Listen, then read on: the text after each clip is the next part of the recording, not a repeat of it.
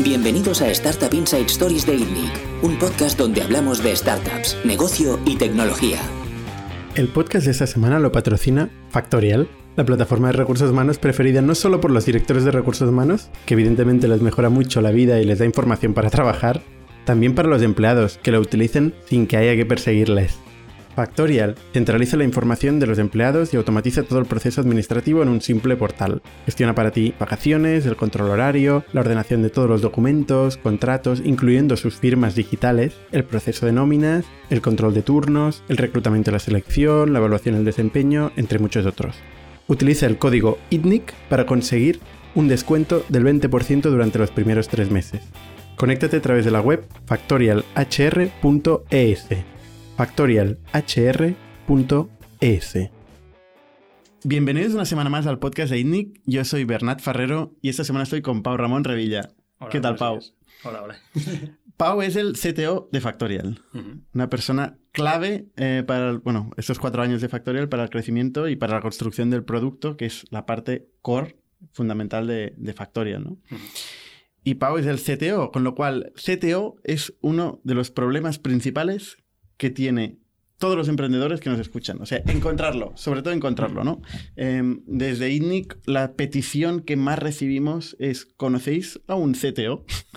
si yo no he escuchado esto mm, 100 veces o más, mil veces creo, eh, no lo he escuchado nunca, ¿no? Ujú. Entonces, es muy, muy interesante para todo el mundo entender qué es un CTO, ¿no? ¿Cómo se hace? ¿Se nace? ¿Se, se hace? ¿Dónde están los CTOs? Ujú. Eh, y hoy mm, me gustaría hablar un poco de eso, de tu experiencia. Eh, Vale. No solo tú has crecido eh, en, en varias compañías como CTO, eh, de, de developer a CTO, sino también eh, has conocido muy bien el entorno tecnológico tanto de España como Mm. internacional. Ujú. Con lo cual creo que, que tu experiencia, Pau, es, es muy importante. Pero vamos al origen. Em, tú estudiaste multimedia, trabajaste en varias agencias. Sí, sí. Em, ¿En qué momento empiezas a trabajar en una compañía haciendo de developer que luego sería el sitio donde pasarías a ser CTO? Bueno, yo, creo que el, rol de CTO es un rol bastante accidental, que muchos developers se encuentran eh, en ese rol sin pedirlo. O sea, en cierto modo, hay un momento donde, en general, el primer eh, ingeniero de una empresa eh, de repente dice, ah, pues hay que contratar más gente, pues venga, lo haces tú. Y, un poco de repente esa persona se encarga de, de empezar a, a formar esa organización. En mi caso en particular fue un poco distinto porque yo eh, estuve trabajando en una empresa donde había un equipo muy senior de, de desarrollo que les vendió un proyecto muy grande al, al CEO, que harían un proyecto en seis meses, que no sé qué, bueno, una, una historia muy, muy rocambolesca. Y al cabo de tres meses el, el equipo se, se deshació y, y me quedé yo solo al mando del timón. Entonces ahí no hubo otra otra opción que... Entonces dijeron, pues bueno, Pau, mm, el proyecto tiene que avanzar, así que montate un equipo y tira para adelante con el proyecto. Entonces ahí fue un poco un, un rol accidental, pero que luego eh, la verdad es que me ha ido, me ha ido bastante bien. Porque ¿Qué, desde, qué desde compañía era esta? eh, Production Media Networks. De Ujú. Andreas, que estuvo aquí también. en- Que también ha pasado por el podcast, efectivamente. O sea, te quedaste solo en una compañía donde tú habías entrado como developer y entre otras cosas porque habías, habías visto un equipo senior que te había gustado, ¿no? Correcto, Y se fueron todo el mundo, pero tú no. ¿Por qué no? correcto. Bueno, y primero de todo porque era un proyecto interesante y, y también porque la oportunidad eh, que se me daba de, eh, de liderar un equipo, que en aquel entonces tampoco no era CTO, porque no- no- yo tampoco no conocía muy bien los términos, era, era un, chavalín. Eh, pero bueno, me, me- me gustaba la idea. O sea, empezar a, a contratar gente, intentar a formarlos, pensar en arquitectura. O sea, todo, hay una, un rango de, de cosas que no había hecho hasta entonces que, que me parecía interesante. Entonces acepté. Cosa que no es habitual. Muchos developers no les interesa esta parte. Eh, a muchos no les interesa, correcto. De hecho, a la, a la- a la gran mayoría de, de developers que entrevisto eh, les interesa más eh, el camino técnico, el de, el de ser excelentes eh, en tecnología, que no eh, el de manejar organizaciones, personas, procesos, etcétera, etcétera.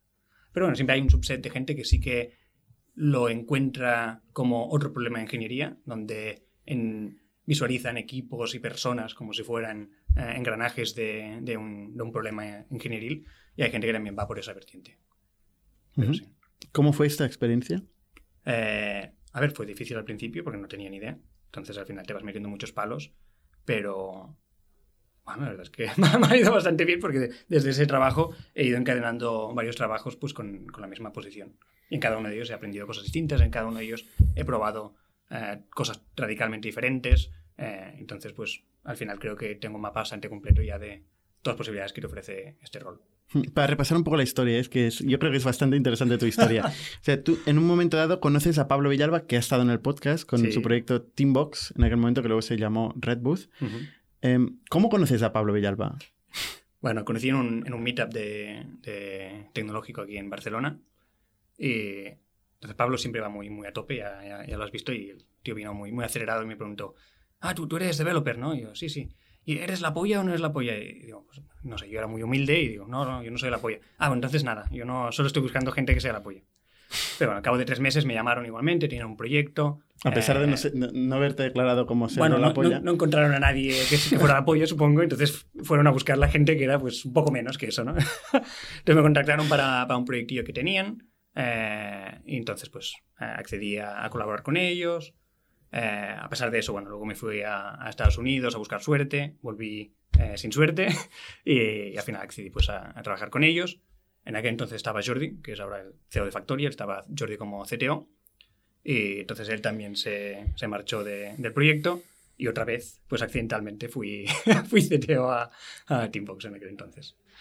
Es curioso porque Pablo Villalba, una de las cosas que yo creo que, hizo muy bien y que sigue haciendo muy bien es atraer talento técnico. O sea, algo tendrá, aparte de mm, ir por ahí diciendo a la gente si es la polla, ¿no? O sea, realmente el equipo que ha montado Pablo en general ha sido un equipo técnicamente bastante competente, ¿no? Pablo tiene una técnica de convencer a gente muy potente que es que cuando va, hablando te va haciendo así con la cabeza. Entonces tú involuntariamente dices que sí. Entonces es una... No sé si será secreto, pero yo lo, cuento a, todo el mundo por si se encuentra Pablo, vigilad cuando hace, va haciendo así con la cabeza. Vale, entonces... Lo, siento, Pablo, para descubrir tus secretos, pero... entonces entras en, Red Booth, eh, bueno, era Teambox en aquella época, eh, Jordi era el CTO, eh, y ¿Cómo, cómo evoluciona? O sea, ¿qué cambia eh, en aquel momento donde ya había un equipo más grande ¿no? y, un reto bastante, bastante importante y había Venture, eh, venture Capital, había velocidad, o sea, necesidad de velocidad? Em, ¿cómo, ¿cómo, cambia tu rol cuando, cuando pasas a ser el CTO? Ah, cambia, cambia mucho y por, por varias razones. ¿no? Ahí, ahí había un proyecto que se había hecho de forma muy orgánica, o sea, había, había un proyecto que era open source, había entrado mucha gente colaborando en open source, luego los contrataban, pero un código eh, que era bastante, eh, bastante legacy, ¿no? O sea, que había evolucionado muy orgánicamente. Y también un equipo que tampoco no estaba muy profesional, o sea, no era muy profesional en cuanto a estructura, procesos, etcétera. Era un poco un, reflejo de, de, la forma de trabajar de Pablo, que era muy eh, oportunista, buscando ideas, ahora vamos a hacer esto, tal, que, que, era lo que tocaba en aquel momento. ¿vale? O sea, al final tú tienes que abrirte paso en el mercado y, y no se trata de tener un equipo profesional, sino que se trata de aprovechar las oportunidades al, al máximo posible. Ahora, cuando entra capital, eh, de repente las cosas cambian porque tienes que hacer evolucionar el equipo, tienes que hacerlo crecer y eso tiene pues unos retos bastante grandes que ya no puedes hacerlo de la misma forma.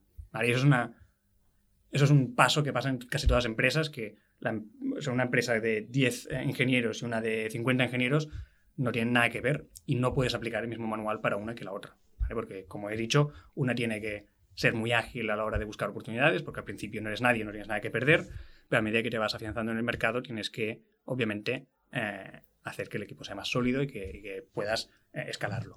Efectivamente, esto es, es, una cosa que luego también pasaría a Factoria, ¿no? Empezaríamos eh, con un equipo muy pequeño y muy oportunístico, buscando el mercado, probando cosas, y luego acabaríamos enfocándonos a un problema, ¿no? ¿Cómo, ¿Cómo se enfoca desde un punto de vista también tecnológico cuando has desarrollado cosas que luego al final no pasan, no son core? ¿Qué haces? ¿Las tiras a la basura? ¿Se quedan ahí? ¿Cómo, cómo, ¿Cómo se hace esto?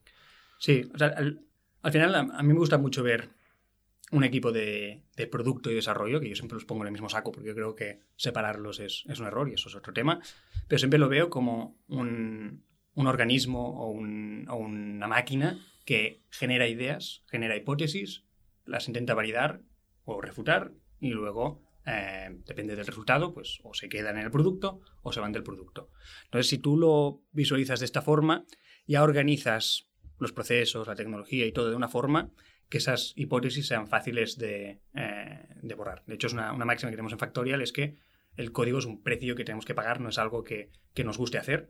Entonces, siempre que generamos un nuevo componente, una nueva funcionalidad o lo que sea, ya lo pensamos de cara qué pasa si el día de mañana lo tenemos que, que borrar. Y lo más fácil que sea de borrarlo, eh, más desacoplado del resto eh, vemos que es. Y de hecho en Factorial eh, lo hemos hecho varias veces, algunas más frustrantes que otras, pero muchas veces hemos tenido que coger partes muy grandes del, del producto y directamente tirarlas a basura. Y intentar que el equipo lo celebre en lugar de decir, joder, con la horas que he dedicado a esto, qué lástima. Porque al final, si tú piensas que el código es un precio a pagar y es un, es un lastre que tienes, no, no es algo que tengas que estar orgulloso de, ello. Entonces yo creo que eh, al final el resultado es más, más positivo. Es curioso porque an antiguamente se había medido la productividad del desarrollador con líneas de código, ¿no? Bueno, la productividad del desarrollador es... es eh, o sea, hay infinidad de, de temas a hablar ahí pero la conclusión final o actual es que no se, no se puede medir. Así que eh, nosotros la medimos en, en, cantidad de información que, que recopilamos. O sea, durante un quarter hemos conseguido validar hipótesis o, o refutarlas, ¿no? o sea, hemos conseguido ganar más información sobre el mercado y si el mercado uh, ha, ha, respondido positivamente, lo hemos podido aprovechar, hemos podido uh, uh, aprofundizar en, esa, en ese aprendizaje. Um, el, una de las conclusiones de la mayoría de gente que, se, que, que, que, ve la aplicación de Factorial es que el stack, la tecnología como está hecha, eh, es brutal. Uh -huh. ¿no? Y también el, el, nivel de talento que hay en Factorial a nivel técnico es brutal. ¿no? O sea, yo creo que hay consenso, todo el mundo que ha, se ha acercado a Factorial dice esto. ¿no? Uh -huh. eh, ¿Qué tiene una aplicación robusta, bien hecha, que la gente diga, hostia, qué bien hecho está esto? ¿Por qué? ¿Por qué dicen esto? Yeah. Um, es una pregunta difícil. ¿eh? Yo voy a divergir un poco de, de igual la, la, respuesta que esperas, pero una cosa que yo sí que aprendí muy bien en, en la antigua empresa, en Teambox barra Redbooth, es la combinación de producto y tecnología, ¿vale? que lo he mencionado antes. Normalmente son organizaciones que trabajan eh, de forma opuesta o separada o en tensión, y en Factorial, desde el primer día, intentamos que tanto César como yo, que César lidera producto y yo, tecnología, trabajemos como, como colaboradores y trabajemos de forma eh, integrada, ¿vale? Sin tener un pensamiento de cadena de montaje donde tienes la persona de producto que piensa y luego eh, tiene un artefacto que es un diseño o lo que sea y se lo pasa al developer y el developer ejecuta, sino que en, en Factorial pensamos más conjuntamente como tenemos un problema en el mercado, trabajan los ingenieros y producto de forma conjunta y piensan de forma conjunta y ejecutan de forma conjunta y luego eh, entregamos esto eh, al, cliente final. Y parece una tontería, pero las, eh, los productos que salen de una organización donde producto y tecnología están separados, lo puedes ver y notar que no, son, no tienen el mismo nivel de, robustez y de detalle, etc. Entonces ya no es tanto una, para mí ya no es un tema tan técnico de, de qué tipo de tecnología o stack o, developers, sino organizativamente yo creo que juntar y, y tener al equipo de producto y tecnología trabajando de forma colaborativa tiene un impacto mayor en la calidad de, del software que no eh, cualquier otra eh, tecnología o cosa que puedas aplicar ahí. Eso que es muy evidente en las compañías cuando empiezan, porque caben en una misma mesa y todo el mundo trabaja junto. Uh -huh. De hecho, en Factorial, pues todos teníamos el mismo perfil, casi. Eh, con lo cual, todo el mundo era producto y todo el mundo era tecnología y tal. Eso, a medida que va creciendo, eh, la compañía se va complicando. Uh -huh. Entonces, ¿qué, ¿qué, esperas tú de la relación de producto? O sea, ¿qué, ¿cómo se tangibiliza esto de trabajar conjuntamente? ¿Qué significa eso en el día a día? Bueno, nosotros una, una, cosa que sí que trabajamos mucho y es una, es una batalla continua, o sea, no es, no es, algo que haces y queda hecho y ya está, es eh, sobre todo en, en, esos mecanismos que te he dicho de, de la generación de, de, una idea hasta la ejecución y la entrega al cliente final. Entonces, nosotros lo que hacemos es separar en distintos equipos y le damos al equipo total autonomía para solucionar una categoría de problemas. Si tenemos un equipo que está trabajando, eh, me lo invento, ¿eh? en la parte de reportes, pues ese equipo, todo conjuntamente, va a estar pensando en problemas de reportes, va a estar pensando en, en, en, en, cosas y en soluciones.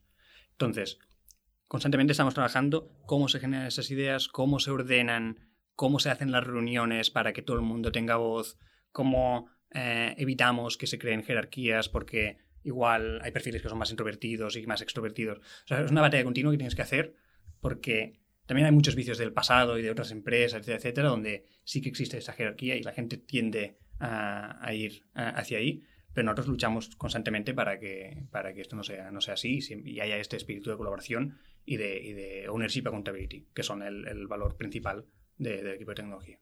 ¿Todo el mundo tiene ideas? No todo el mundo tiene ideas, no. Y es algo que también hay que trabajar constantemente. Y de hecho en los one-on-one siempre lo, siempre lo mencionamos. ¿eh? Es, hostia, ¿cómo, cómo, has colaborado? ¿Cómo has, has propuesto cosas o te has limitado a ejecutar? Yo quiero que la gente eh, colabore, colabore. Yo quiero, que, yo quiero que la gente sienta el problema y diga, y piensa, ¿no? ¿Cómo lo puedo solucionar? Porque al final, si tú llegas a la conclusión de una solución, eh, seguramente la vas a ejecutar mucho mejor que si no alguien te dice, ah, por cierto, esta es la solución del problema, me la puedes ejecutar. Pero es, es, difícil. Y sobre todo gente que viene de otras empresas, igual en las otras empresas no ha tenido que ponerse el sombrero de pensar y aquí de repente le estamos pidiendo, no, no, te toca pensar, no solo ejecutar. Es complicado. Yo creo que entre producto y desarrollo eh, muchas veces se, reparten el, el, qué y el cómo, ¿no? Eh, el, el, qué muchas veces lo piensa producto, el cómo desarrollo. Desafortunadamente, porque igual eh, desarrollo podría pensar el qué también, ¿no? Sí, o sea, tenemos esta división también porque somos incapaces de encontrar gente que haga todo el stack. O sea, idealmente tendríamos gente que te hace desde los píxeles hasta el deploy, frontend, backend, todo. Obviamente esto no es común, los hay. De hecho, en el equipo tenemos varias gente que sí que es capaz de, desarrollar soluciones totalmente, o sea, gente que puede eh, ellos solos eh, pues desarrollar una startup eh, o cualquier cosa, ¿no? Pero, pero no es tan fácil. Entonces, nosotros la visión que hemos hecho es, pues bueno, habrá una gente que tiene un, skill set que es más orientado a producto, más de diseño, ¿no? Porque la, gente de producto en Factorial también diseña, y otra gente que es más de tecnología. O sea, hemos hecho esta, esta división pero idealmente en el, mundo utópico tendríamos solo una, función de generalistas que pudieran solventar problemas de principio a fin. Ahora tenemos bueno, esa separación. Aún así les pedimos a todos que, piensen. Pero como tú dices, casi siempre eh, recae el qué en producto y el cómo en producto y desarrollo. Hay otra pregunta que es el por qué que, que, muy, muy poca gente se hace. La razón por la que me gustó César el primer día que lo conocí es porque es una persona que pregunta bastante a menudo el por qué, ¿no? Y eso ya es el pensamiento estratégico, es la, la visión de la compañía y la estrategia. Em, hablando... eso es más, más trabajo de management. O sea, al final es nosotros dando la chapa cada semana sobre la visión, sobre dónde estamos, sobre dónde queremos estar, que también es parte del rol de, de CTO. Hablando de especialización, eh, o sea, tú, hablas de que en, en Factorial hay, una posición muy generalista. En general, la posición típica en Factorial, en producto y en, venta, hay en, producto y en, tecnología, es básicamente generalista. Incluso los diseñadores son también gente de producto que diseña, ¿no? Correcto. Eh, ¿qué, pasa con la especialización en cuanto a las partes del stack? ¿no? El, el, el frontend, el backend.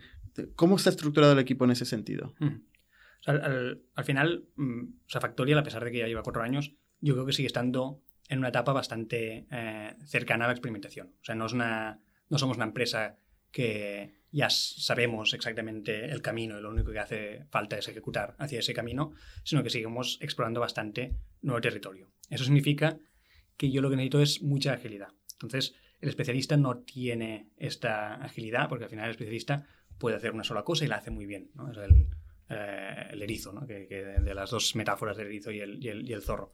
Entonces, yo creo que tiene mucha ventaja tener especialistas cuando la empresa tiene muy claro el camino que tiene que seguir y tienes que ejecutar de forma muy agresiva y muy, muy directa. En nuestro caso, yo creo que seguimos estando en un sitio donde aún seguimos navegando bastantes incógnitas, aún tenemos muchas hipótesis que no tenemos eh, respuesta de ellas. Por lo tanto, prefiero eh, tener un equipo que sea lo más flexible posible. Nosotros cada quarter desmontamos los equipos, los formamos de nuevo y no tenemos ningún tipo de, eh, limitación porque las piezas son intercambiables. Obviamente cada uno, hay gente que sabe más de una cosa, hay gente que sabe más de otra, pero cualquier persona Factorial puede encargarse de, de solucionar cualquier problema. Entonces, ahora mismo, bueno, yo, yo, no estoy casado con decir, no, solo full stack y, ya está, pero creo que en el estadio que estamos ahora hay que optimizar por eso.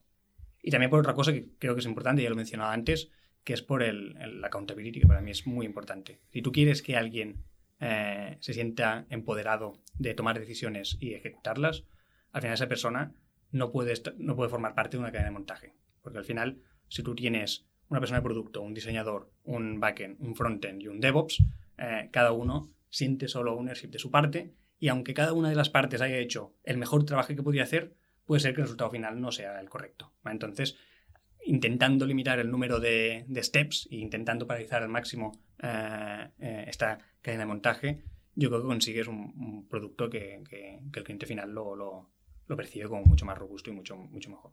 Y, al, developer le motiva también. Entonces tú buscas perfiles eh, full stack principalmente, ¿no? Sí, sí. Y, y, luego los equipos van cambiando por todos los lados de la aplicación, con lo cual no hay ningún experto de ninguna parte de la aplicación tampoco. Que también es, es otro trade-off que, que, tomamos. Al final, insisto que no, no, no, son, no es un manual que, que yo tenga que, que, aplique rigurosamente. Como he dicho, en otras empresas he hecho otras cosas. Ahora mismo en Factory estamos experimentando con esta idea. Y un poco... Eh, hay varios motivos por ello. ¿eh? Una, una, de ellas es no me gusta tener especialistas sobre partes del producto porque cuando esa gente no está, de repente ya no puedes trabajar en, ese, en esa parte del producto. Aparte, hace que se cree mucha tradición oral. O sea, cuando hay un equipo muy fijo que está trabajando en una parte muy específica, todo el mundo en ese equipo sabe cómo funciona y se lo comunican de forma oralmente, pero ese conocimiento no, no se persiste de ninguna forma, cosa que con el, cambio de trabajo remoto pues no es, no es, no es beneficioso. Eh, y aparte también, bueno, hay, hay, temas que creo que son interesantes como evitar política, o sea, cuando las, el agua se mueve no se, no se pudre. Entonces, también cuando tienes equipos que van cambiando, la gente no tiene suficientemente tiempo como para, como para generar esa política de mi equipo, mis objetivos eh, e intentar luchar contra, contra los otros. Hay bastantes ventajas. Hay desventajas, obviamente, que es que cada quarter hay un cambio de contexto. ¿Vale? Entonces la gente tiene un ramp up eh, durante el quarter donde tiene que entender ese nuevo problema, eh, tiene que conocer a esos nuevos compañeros de, del equipo, entonces tiene, tiene un, cierto coste. Pero también a nivel de management nos ayuda a poder cambiar de dirección de forma más ágil. Entonces, de, forma similar, como he hablado antes de los generalistas, seguramente a medida que Factorial vaya, vaya madurando y tengamos más claro el camino, seguramente eh, esta rotación va a ir disminuyendo porque ya tenemos más claridad, entonces podemos ya hacer commitments más largos. Es decir, quiero dedicar este grueso del equipo a ir hacia esta dirección porque la tengo muy clara. Ahora mismo la verdad es que cada quarter vamos ajustando bastante las prioridades del negocio. No nos hace lentos, ¿no? El hecho de que todo el mundo tenga que aprender constantemente cosas nuevas. Enlentece un poco, pero yo creo que en el, en el long term eh, la, la, organización es más efectiva. O sea, es como documentar. Documentar es un, es un coste que tú tienes, ¿no? O sea, tú al final, tradición oral es muy, es muy rápida y escribir es, es lento. Pero cuando tú documentas, de repente, cuando haces onboarding de nuevos empleados, ese onboarding ya te tarda mucho menos, la gente es productiva mucho más rápido. Entonces hay ciertos costes que tienes que, que, pagar y tienes que estar bastante, obviamente, bastante encima de que esos costes no sean demasiado altos, pero yo creo que hay ciertas eh, ciertos procesos que, que, ayudan a que en el long term tengas una, una organización que sea escalable y que sea, y que sea eficiente. Oye, ¿y estos perfiles full stack em, que saben hacer de todo son fáciles de encontrar? ¿Cómo los encuentras? Ya. Em, no, son, no son fáciles de encontrar. Eh, o sea, al final no, es fácil de encontrar developers en general. ¿vale? O sea, como, como ya sabes, eh, es uno de los mercados donde hay mucha, mucha menos oferta que, demanda, entonces hay muchos developers eh, que casi todos tienen trabajo, hay muy pocos developers que buscan trabajo, entonces es difícil ir a buscar developers. Ahora, em, yo creo que con, con, con, lo que nosotros ofrecemos de eh, tener ownership de problemas y poder conseguir eh, dentro de una empresa tener un impacto que no solo es ser un engranaje dentro de una cadena de montaje, a la gente le gusta bastante. Entonces, están dispuestos a, renunciar a esa especialización para poder tener ese, impacto. Y la gente lo ve y lo, entiende.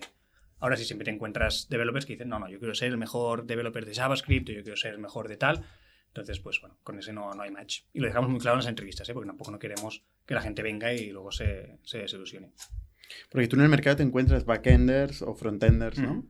Sí. Pero les convences de que de que esto eh, les va a interesar, les va a gustar sí. y van a ser mejores profesionales eh, siendo más generalistas. Que es una hipótesis que tengo que, que, al menos a mí me ha ayudado. O sea, yo, yo soy, o sea, yo conozco un, poco de todo, no soy especialista en nada y a mí me, me, gusta porque puedo tener una visión más global y yo creo que la gente también lo valora porque sobre todo si, hay, si, si, son developers que tienen un poco de espíritu emprendedor, que también me, me gusta bastante, es algo que, que valoro bastante, gente que, que, tenga inquietudes, que tenga ideas, que, que, esté todo el rato consumiendo pues, productos y, tal, etc. Entonces, eh, yo creo que a ellos también les interesa porque se ven que igual en un futuro pues ellos mismos también pues, pueden ser CTOs o pueden montar su propia empresa porque tienen una visión más holística. Entonces también es un trade-off. ¿eh? Al final, si eres un especialista, pues puedes conseguir igual un trabajo muy, muy bien pagado en algún sitio que buscan el mejor de tal, tal, tal. Pero yo que soy generalista, te abre otro tipo de puertas que también, también son buenas. O sea, ¿cuál es el perfil que, busca Factorial? ¿no? Para la gente que, nos escuche. aparte de un perfil generalista, entiendo que generalista también incluye DevOps. Sí, eh, aunque, aunque se encuentra menos. ¿eh? O sea, hay mucha menos gente que tenga desde el front hasta, hasta sistemas. así que eso ya es un poco más, eh, más premium. ¿En Factorial tenemos sistemas? Sí, sí, sí. O sea, hay, hay varias gente que sí que tiene esta, esa skillset, pero no todos. Pero aparte hay alguien que se encarga solo del sistema, ¿no? Que da soporte también en eso. Sí. Entonces, ¿qué tiene esta persona eh, que busca Factorial? al, final, para mí un, tema muy importante y es, y es, algo ya no tan técnico, es, eh, es la actitud. O sea, a mí me gusta gente que sea, eh, que sea inquieta y que sea, o sea, que tenga una actitud positiva delante de las cosas, ¿no? Que vea problemas y no solo los, los, los mire a la cara, sino que diga, ah, pues este problema me motiva y voy a poner todo lo que tengo encima pues para, resolver ese problema. O sea, gente que tenga este espíritu de, de querer solucionar problemas. ¿vale? Y al final, que entiendan eh, que tecnología es un, es un, vehículo, no es, no es la razón de ser. Entonces, para mí es súper importante porque al final yo lo que no quiero hacer es dar trabajo a la gente. Yo lo que quiero es que la gente se encuentre el trabajo. O sea, que la gente que está dentro de un equipo, con el equipo, descubran qué problemas hay, cómo solucionarlos y entonces ejecutar la solución. Al final hay que, hay que hacerlo, obviamente. A nivel técnico contratamos de todo, o sea, contratamos de, junior a, principal y contratamos de todo igual. Obviamente cada uno de los steps eh, busco cosas distintas. En un junior contratamos por potencial, o sea, gente que, vemos que pues, tiene mucho potencial, que sabe suficiente de tecnología como para que no tenga una dependencia infinita con el resto del equipo, pero que tenga mucho potencial. Y a partir de ahí, a medida que van evolucionando, ya miramos gente que pueda pensar más en abstracciones, porque al final en Factoria un problema grande que tenemos es que hay que abstraer muchas cosas, porque es un producto multipaís, un producto que ataca a diferentes segmentos de empresas, entonces gente que tiene que poder, eh, pues cogiendo varios inputs individuales, pues visualizar una, abstracción. Pero eso ya es en, niveles más avanzados. En nivel de tecnología, em, ¿de qué tiene que saber? ¿Qué stack tiene que dominar? normalmente contratamos que tengan la mitad del stack como mínimo. Hay gente que sí que nos viene con todo el stack, ¿vale? Que ¿Cuál es el stack? Es uh, Ruby on Rails en el backend y es JavaScript en el frontend con React. Y normalmente la gente o, viene con todo el stack, que entonces es perfecto porque el, uh, el ramp-up es muy, muy rápido, pero en general normalmente vienen con una parte o con la otra. O sea, vienen o con Rails o vienen o con, o con React. Y la otra la, aprenden en el trabajo. Entonces, más o menos en un mes ya están, ya están más o menos uh, productivos. Depende de, la persona, obviamente. Hay gente más, más ágil aprendiendo y hay gente menos ágil. La, ¿Aplica gente a Factorial? Mucha. Mucha. Sí, sí. ¿Qué ratio de, de, aceptación tiene? ¿Qué ratio de aceptación? A ver. De conversión. Entre persona que aplica o persona que entra a trabajar. pregunta, de, pregunta de persona de ventas. ¿eh? ¿eh? es difícil de decir porque también hacemos bastante screening de. O sea, no, o sea, en el funnel, mucha de la gente que aplica no vamos ni directamente a la, a la entrevista telefónica, depende mucho de, de, cómo vemos el currículum, etcétera. Pero... ¿El currículum o, las experiencias previas que he tenido, el código? Bueno, el proceso es muy, o sea, es, es muy fácil. O sea, primero recibimos, o, recibimos el, la, la, eh, pues la, candidatura, ¿no? Y luego hacemos una reunión, más si nos gusta, hacemos una reunión eh, donde ponemos encima de la mesa lo que nosotros estamos buscando y lo que ellos están buscando y miramos si, si hay match. Ahí lo ponemos todo, ponemos el sueldo, ponemos las, condiciones, cómo trabajamos, todo, ¿vale? Para intentar decir, si, si, quieres ir al siguiente step, es que los dos estamos seguros que, que nos cuadra, eh, eh, pues nos cuadra los dos. Y luego después de esto hacemos una prueba técnica que es, que es bastante, bastante rápida, a diferencia de, de otras empresas, donde la, la persona trae código que, que, tenga en casa, o sea, cualquier código que tenga, eh, lo trae en una entrevista técnica con el, con el equipo de Factorial entonces, pues hacemos varias preguntas, un poco vamos, vamos rascando un poco ahí para ver, pues a nivel técnico, que, eh, pues cuánto, cuánto sabe esa persona. O sea, no tiene que hacer un ejercicio por su cuenta. intentamos que no. Hay gente que te dice que no tiene código, entonces sí que tenemos unos enunciados. Qué raro, ¿no? Que no tenga código. ¿Eh? Es raro que no tenga código. No, hay, hay gente que trabaja, o sea, que, trabaja muchos años en empresas donde, donde pues, no se hace open source o no tienen proyectos o lo que sea. Es, es bastante más común de lo que, de lo que parece. ¿Sí? Sí, sí. Es incluso, incluso gente muy senior, eh, mucha gente dice, ah, no, pues voy a hacer el enunciado porque no tengo ningún código eh, compartible eh, para, para, tal. Pero la gente que sí que lo tiene está guay porque así acortamos el proceso y, y, la gente lo valora. Porque al final un developer si está buscando trabajo, está buscando un cambio, lo que no quiere hacer es ocho ejercicios para ocho procesos distintos que luego no servían de, de nada. Entonces no. intentamos ir rápido. ¿Y cuál es el plan de carrera? Una persona que entra en Factorial, digamos de una posición junior, uh -huh. eh, ¿hasta dónde crece? ¿Qué posiciones hay? ¿Cuánto se paga? No sé uh -huh. si esto se puede contar. Sí, sí.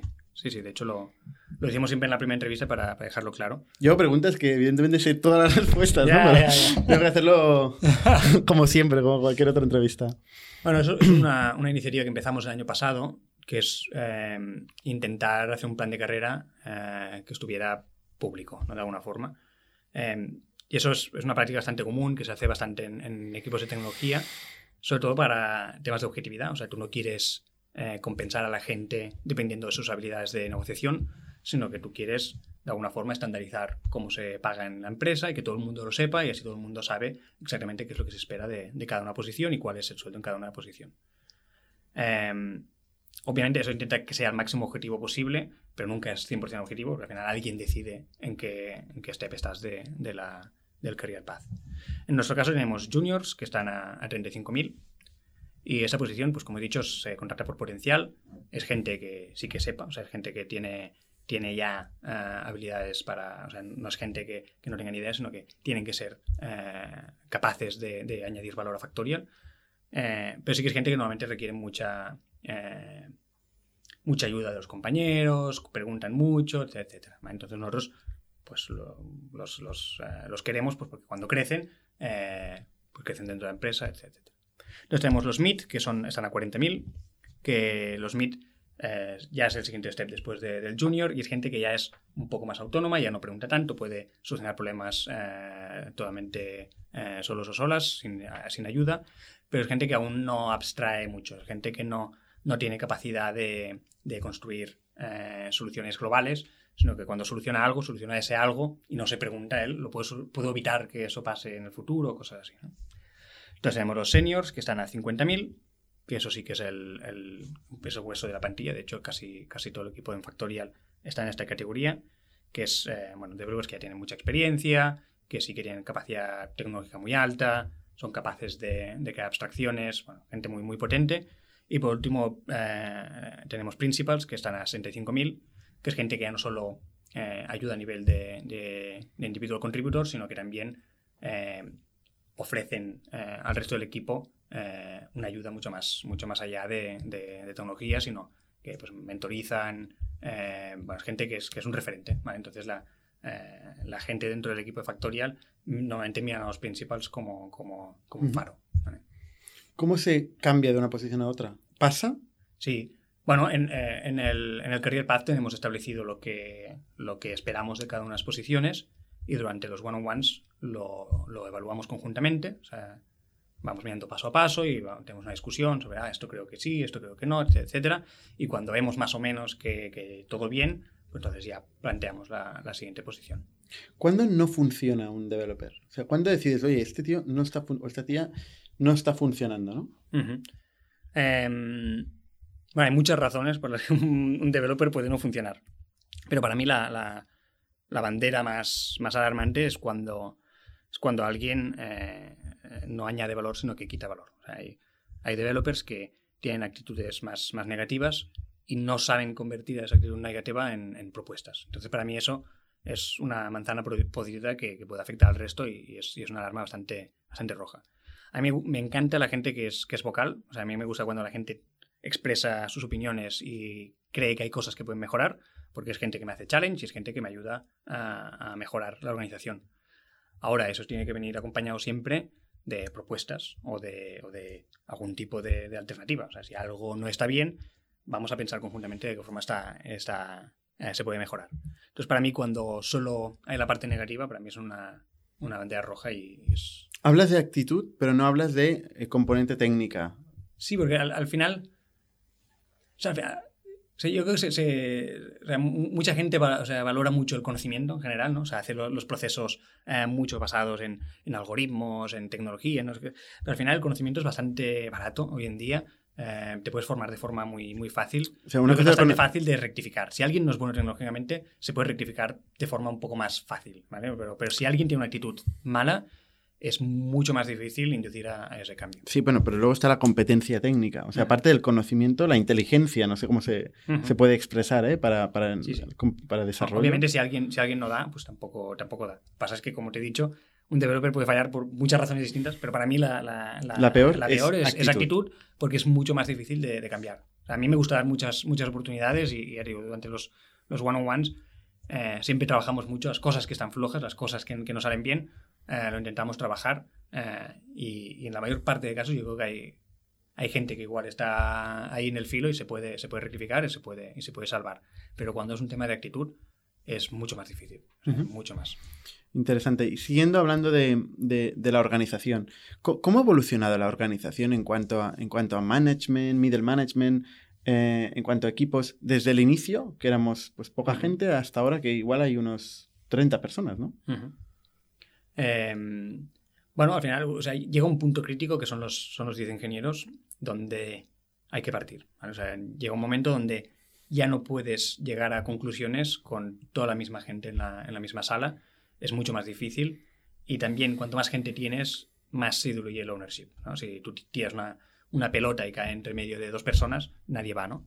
Entonces, al final tú lo que intentas hacer es conseguir núcleos de gente, ¿no? Equipos en este caso, donde sean suficientes eh, como para que puedan tener un impacto, pero suficientemente pocos para que el ownership lo puedan sentir eh, todavía, ¿no? que no se sienten como, bueno, si no hago nada no pasa nada. Al final, si es un equipo de cuatro, pues ahí pues sientes un cuarto de, de responsabilidad de, de ese equipo eh, y también donde la toma de decisiones sea, sea un poco más efectiva. Que eso pasa mucho, al final hay ciertos debates que cuando se plantean con todo el equipo de tecnología no hay forma de solucionarlos. Entonces muchas veces escoger ese debate y decir, pues se lo doy a un equipo y ese equipo sí que va a tener menos gente, por lo tanto va a poder ejecutar en ese, en ese problema. No hay un líder por equipo. Ahora sí, en este quarter hemos añadido esta función eh, y sí, es una, una función dentro de cada equipo. ¿Vale? Y Rota- luego, rotatoria también, por ahora. y luego, ¿tú tienes algún tipo de middle management entre los equipos y tú? Sí, eh, está Uriol, que me, eh, es mi, mi mano derecha con, con todo. estado en un podcast también. ¿Sí? sí. Todos por aquí. Toda, toda la casa pasa por aquí. Pues sí, está Uriol que, que me ayuda con todo el tema de organizativo. De hecho, es- es- solo somos yo y Uriol que, que- que hacemos funciones de manager, que es una cosa que me he olvidado decir, que en, en- eh, o sea, en, en- en casi todos los career paths que te encuentras en, empresas de tecnología siempre tienes un dual path, ¿no? que es el, el camino del ingeniero y el camino del manager. En nuestro caso, en el camino del manager estamos yo y, Uriol. Eh, y básicamente nos encargamos de estar en todas las reuniones, ver un poco cómo, eh, qué dependencias se quedan entre, entre los equipos, eh, contratar, mm, echar si hay que, hay que echar a alguien, formar a la gente, o sea, to- todo lo que es mantener la, organización funcionando. Lo que yo le llamo el, espacio negativo, ¿no? que es l- tienes todos los equipos, pues todo lo que hay entre medio, de eso nos encargamos yo, yo y Uriol. Pero no es, no es un middle management como tal, sino que los dos ejercemos la misma función, eh, pero con diferentes equipos y diferentes personas. ¿Tú picas código? Sí, cada día. ¿Sí? Sí, sí. ¿Tienes tiempo? Eh, a veces sí, a veces no. De hecho, me, me sirve para ver cuándo me falta tiempo. O sea, es, un- es como un buffer. O sea, al final, yo por defecto, todo, todo el mundo me, me pide cosas. Y, o sea, mi, mi- mi- mi calendario es el calendario de todo el mundo, entonces siempre se llena. Entonces, cuando yo veo que en una semana no puedo picar suficientemente código, ahí ya veo que o hay algún proceso que es ineficiente y pasan demasiadas cosas por mí, o igual es hora de delegar cosas pues con Uriol, eh, o igual es hora de contratar a, a otra persona también pues para, para tener apoyo, pero me sirve de buffer también para, para medir eh, qué capacidad tengo de, de tiempo. ¿Y cómo eliges las iniciativas donde, donde te metes? A nivel de Em, contribuidor individual. Ya. Te- tengo dos tipos, ¿no? Hay, hay una que hago muy poco a menudo, que son eh, iniciativas muy estratégicas. Como por ejemplo el año pasado sacamos la aplicación de mobile y ahí me involucré porque creía necesario que yo tuviera conocimiento de cómo se hacía, de cómo, de cómo estaba. Entonces, para mí era algo estratégico y quería estar involucrado, quería estar en la, en la trinchera para después tener una, una visión un poco más, eh, eh, más profunda de, de- esa parte de tecnología que aún no habíamos explorado. Pero en general intento coger eh, iniciativas que, sean, que no sean críticas. O sea, yo las tareas que hago, si no las hago, no tendría que pasar nada. Porque lo que no puedo hacer es enfocarme solo en programar y luego descuidar el resto. Entonces, yo hago tareas que sean pequeñas, tareas normalmente que, son de, abstracciones, de cosas que tocan un poco de todo. Intento tocar partes diferentes del código para ir viendo pues cómo, cómo está el código, en qué, qué, nivel de salud tiene. O sea, sí que intento eh, explorar como un scout, ¿no? Intentar ver diferentes cosas y así también voy aprendiendo, voy viendo eh, cómo programan los, los, developers, qué hacen, qué no hacen. Intento exponerme un poco, estar un poco expuesto. Y también creo que, que, es un poco para dar ejemplo. O sea, al final, eh, la gente no quiere un, sobre todo los desarrolladores no quieren un, un, manager puro, quieren, quieren reportar a alguien que también es developer. Tú y yo nos conocimos del año, creo, 2010, 2011. Em, en, en, aquel momento en INNIC estábamos oyendo hablar de front en un momento muy, muy temprano y había un gurú de de frameworks del frontend, que era Pau, que nos viniste a dar una charla, en aquel momento era Backbone, creo que, era lo que se llevaba. Exacto. Pero tú ya estabas muy avanzado en el tiempo, ¿no? Con lo cual, mm, ya de por sí tienes un perfil innovador, eh, ¿no? De estar buscando la siguiente gran cosa. ¿Esto sigue siendo así? ¿Tú estás buscando la siguiente gran cosa a día de hoy? Em, sí y no. O sea, al, final, en Factorial, por ejemplo, hemos sido conservadores. O sea, yo intenté al principio eh, de Factorial hacer un cambio de stack comparado con el que había hecho en Teambox. Uh, lo que pasa es que como lo empezamos programando con Jordi, el CEO, y Jordi dijo, no, no, no me, no me líes, lo vamos a hacer con Rails, que, que, es lo que yo conozco. Entonces fuimos con eso. Entonces, Fue una imposición de Jordi. Bueno, una imposición, al final no. Jordi, que también ha estado en el podcast. varias veces. varias veces. No, una imposición, al final estuvimos de acuerdo. Pero, pero sí, sí, a mí, o sea, yo estoy todo el rato, constantemente, eh, informándome de lo que pasa eh, en el mundo de tecnología. Aunque sí que es cierto que a medida que va pasando el tiempo, también tengo una tendencia a, explorar más temas de organización, no tanto tecnológicos, que también me interesan mucho ver cómo las diferentes empresas eh, diseñan organizaciones, que también es algo que me interesa. ¿De dónde vienen las ideas tecnológicas? ¿De dónde viene la innovación a Factorial? Eh, es una buena pregunta. Pues puede, venir de, cualquier lado. O sea, al final, todos una gran parte del equipo está constantemente, eh, forma parte del trabajo del desarrollador, que es mantenerse el día, porque la tecnología avanza rapidísimo. Entonces todos consumimos todo tipo de, publicaciones, de podcasts, de conferencias, lo que sea. Entonces siempre estamos mirando afuera cosas que hay, pero muchas cosas también vienen de dentro ¿eh? y al final descubrimos que hemos llegado a conclusiones que otras empresas también han llegado. Tenemos patrones, por ejemplo, en Factorial, que luego hace un par de semanas Shopify publicó algunos artículos y, nos dimos cuenta, hostia, han llegado a la misma conclusión que, nosotros. al final, si tú miras eh, los problemas y vas tirando hacia atrás, hacia, hacia la raíz de los problemas, eh, pues intentas innovar desde, desde la raíz. pero bueno, sí, es, es, un mix-mix. A veces mirando afuera y a veces desde dentro, pensando muy fuertemente, pues innovamos. Eh. ¿Se prueban cosas nuevas? ¿Hay espacio para experimentar con nuevas tecnologías? Sí, pero menos de lo que, de lo que me gustaría. Y es algo que estoy intentando. Eh, al equipo le cuesta a veces dar el paso y a veces tengo que empujarlo un poco. A pesar de que no me gusta, prefiero cuando eh, pasa orgánicamente desde abajo. No me gusta imponer tecnología. Pero sí que a veces veo que el equipo tiene un, malestar o una inquietud o, igual hay algo que les excita mucho y, y tal.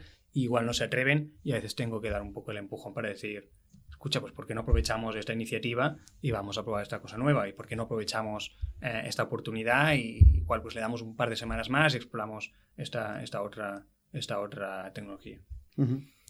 una de las cosas que también me, ha sorprendido siempre de, ti es que tú te has movido mucho eh, viendo otras empresas, viendo lo que están haciendo otra gente. Em, eh, tienes, un, por ejemplo, un grupo, empezaste un grupo de WhatsApp o de Telegram De, programadores de Barcelona en general, ¿no? ¿Esto sigue funcionando? Sí. Sí, sí, de hecho estoy súper contento. Es toda la gente con, las que, con la que me he cruzado eh, que tienen esa inquietud. Es un grupo que se llama Artesans porque eh, nos, nos, consideramos que no somos simplemente developers, sino que nos gusta la artesanía, o sea que lo, lo hacemos con, con, amor.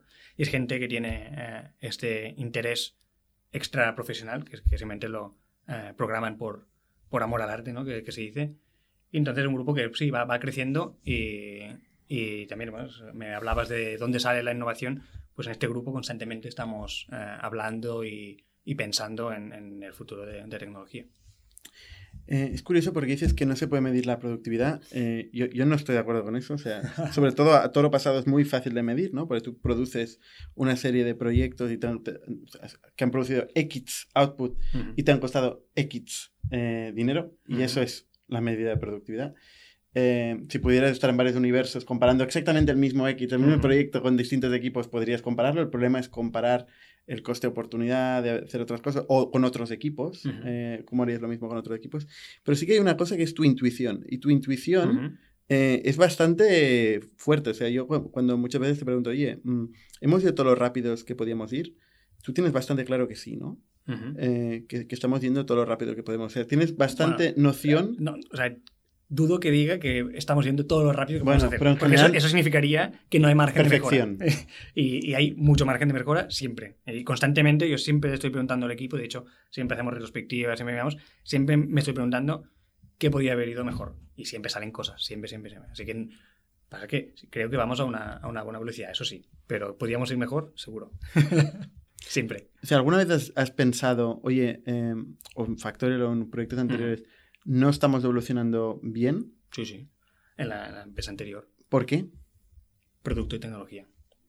O sea, bueno, para dar un poco de background, ¿eh? equipo de producto en San Francisco, horas de diferencia abismales, equipo de tecnología en España, eh, comunicación no solo asíncrona, sino de que se levanta la persona de producto y de repente se da cuenta que el desarrollador no ha, no ha empezado porque la especificación no estaba bien, cadena de montaje, o sea, eh, muy eh, demasiado burocrático. También, bueno, en el equipo anterior teníamos QA, yo en este, en este, en Factorial eh, he explorado la idea de no tener QA, yo creo que hemos podido ir más rápido. entonces yo, yo, yo, creo que sí, que en otras empresas no, no ejecutamos tan rápido y aquí en Factorial yo estoy a un nivel que, que soy bastante contento. Hablando de QA, hay otro, otro fenómeno que también le preocupa a la gente de negocio, que es la calidad, la calidad del código, el, ratio de, de, bugs, de problemas de performance. Em, ¿cómo, ¿cómo, se ataca ese problema? ¿Cómo se mide esto? ¿Y por qué no hay QA en Factorial? Bueno, son, son cosas separadas. ¿eh? O sea, al final, a nivel de calidad hay, hay, hay dos, eh, dos, filosofías, ¿no? Y, ambas tienen, tienen sitio en diferentes empresas. Hay gente que prefiere prevenir y hay gente que prefiere reaccionar. La gente que quiere prevenir, pues si tú, eres una fintech y estás moviendo pasta o lo que sea, pues obviamente no quieres eh, ni un bug que vaya a producción. Es que prevenir es muy caro, extremadamente caro, porque significa que tienes que entender todas las complejidades de, tu producto y testear exactamente cada una de ellas, porque cualquier cambio en cualquier parte de, tu aplicación puede ser que afecte a cualquier otra parte. Entonces, prevención es súper caro. Y eso normalmente lo que hace es que se hagan menos releases, que haya un equipo de QA que también son muy caros, eh, a pesar de, lo que parece, pero muy caros. Eh, entonces es un coste muy alto y, un, eh, y hace que ejecutes de forma, de forma más lenta. Obviamente algunas industrias no pueden evitarlo. Si tú vas a mandar un cohete a la luna o algo así, obviamente no tienes opción porque no hay forma de reaccionar. Muchas empresas por eso hoy en día sí que optan por disminuir el, el, time to lead, ¿no? que, se dice que es el, el cuánto tardas entre, entre encontrar un problema y solucionarlo a producción. O si tú eres capaz de reaccionar de forma rápida, a veces es más efectivo eh, tener una tolerancia a los errores que sea un poco mayor, pero ser capaz de reaccionar de forma rápida. Entonces, un poco Factoria ha ido un poco más a esa dirección. Hacemos continuous delivery, o sea, cada día se hacen eh, pues 20, 30, 40 deploys, o sea, no, pierdo la cuenta. Estamos constantemente iterando.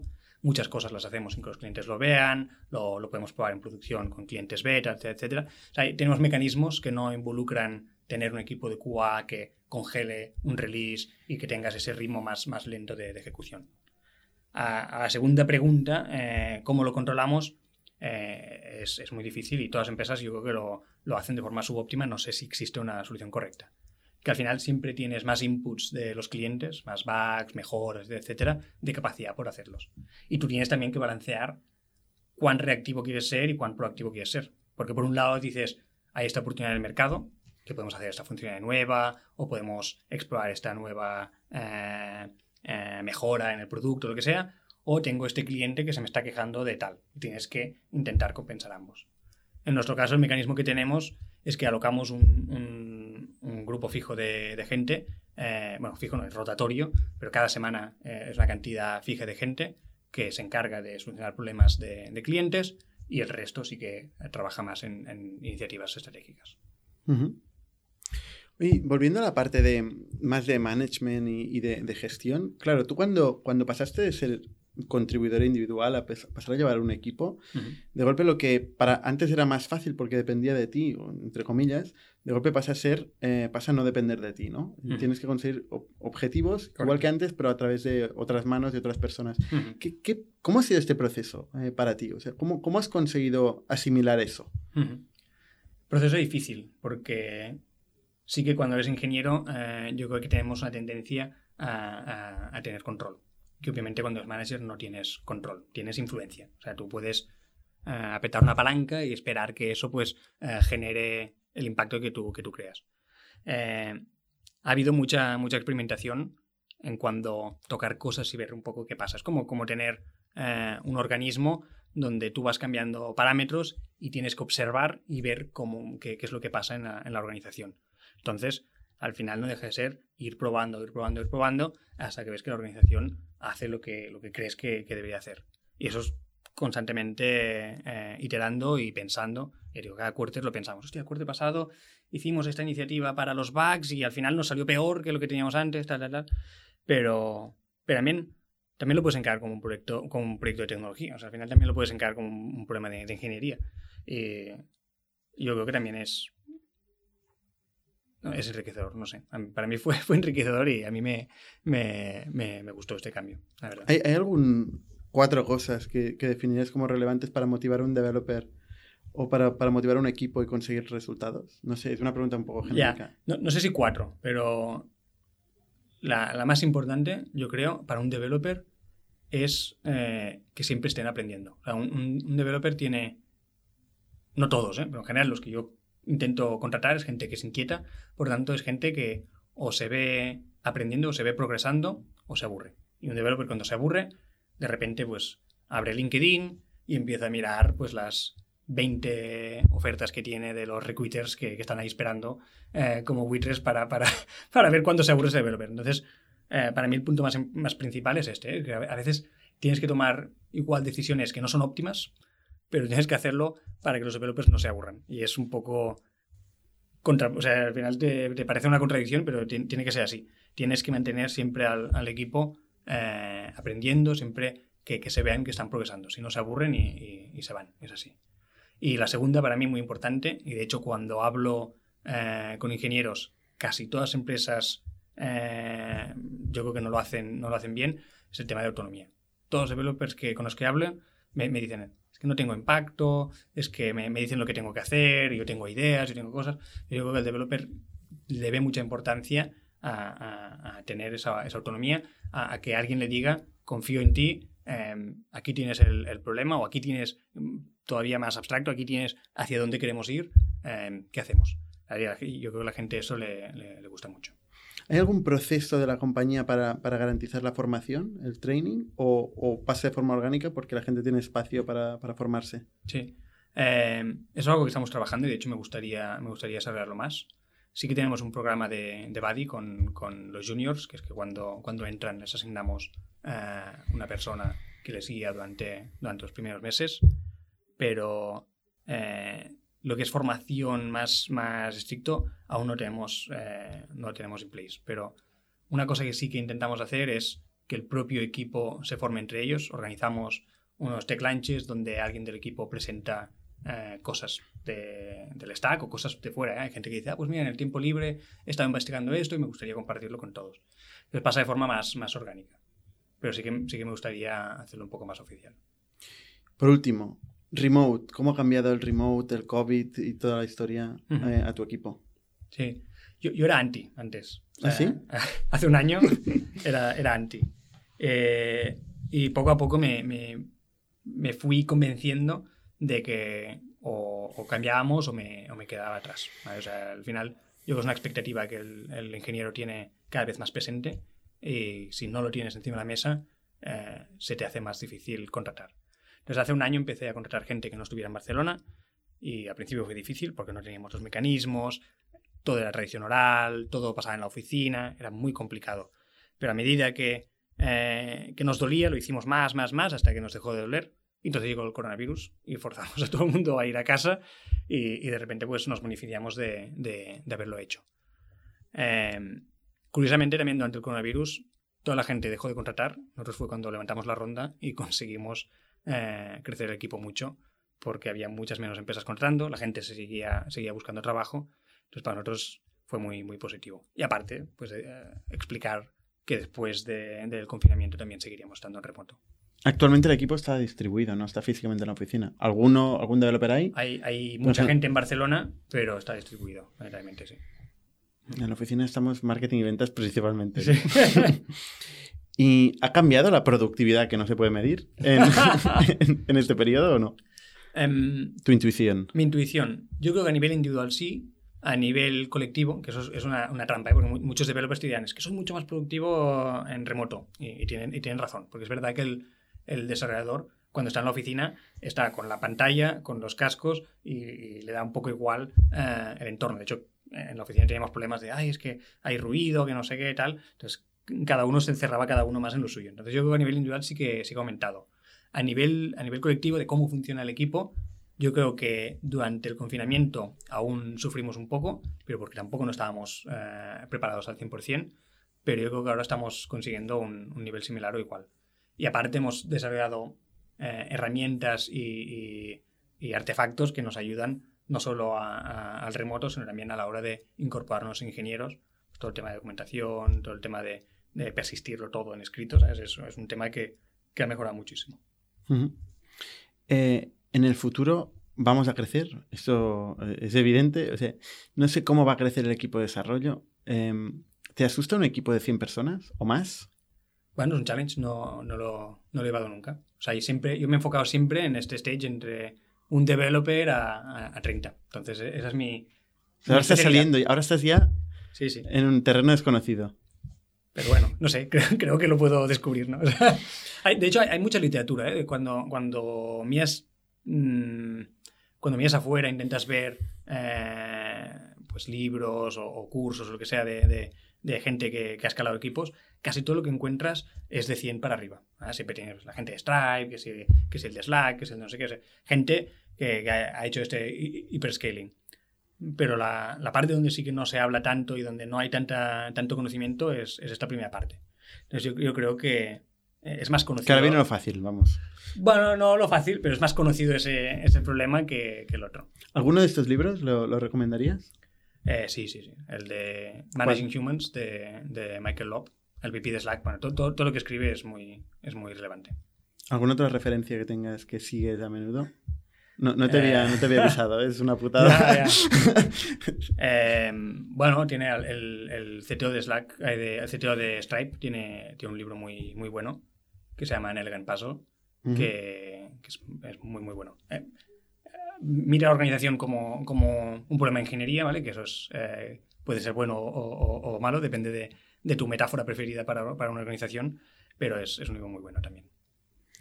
Oye, pues muchísimas gracias, Pau, por, por tu testimonio. Yo creo que esto es súper útil para un montón de gente. La mayor parte de gente no entiende este tipo de problemas de los que hemos hablado hoy. O sea, cómo conseguir calidad. Tengo un desarrollador, pero no me produce, no me, no me sabe contratar a gente. Eh, tal, o, eh, o, al revés, ¿eh? desarrolladores que muchas veces no conocen tampoco la parte de negocio. Tú has estado siempre muy metido en las dos partes, ¿no? Y de hecho, desde la buena relación personal, como compañeros de piso que has tenido con el actual CEO de la compañía, y, bueno, y conmigo y con César, o sea que tenemos muy, muy, buena relación, es bastante fácil esta comunicación, no siempre, no siempre es así, ¿no? Pues muchas gracias y con todos los demás, hasta la semana que viene. Somos un ecosistema de startups tech de Barcelona, creadores de Camalún, Kipu y Factorial, entre otras. Ofrecemos más de 5.000 metros cuadrados de coworking a startups y organizamos eventos diarios para discutir negocio y tecnología hasta la saciedad. Desde ITNIC Fund invertimos en equipos con capacidad de construir grandes productos y negocios. ¡Te esperamos!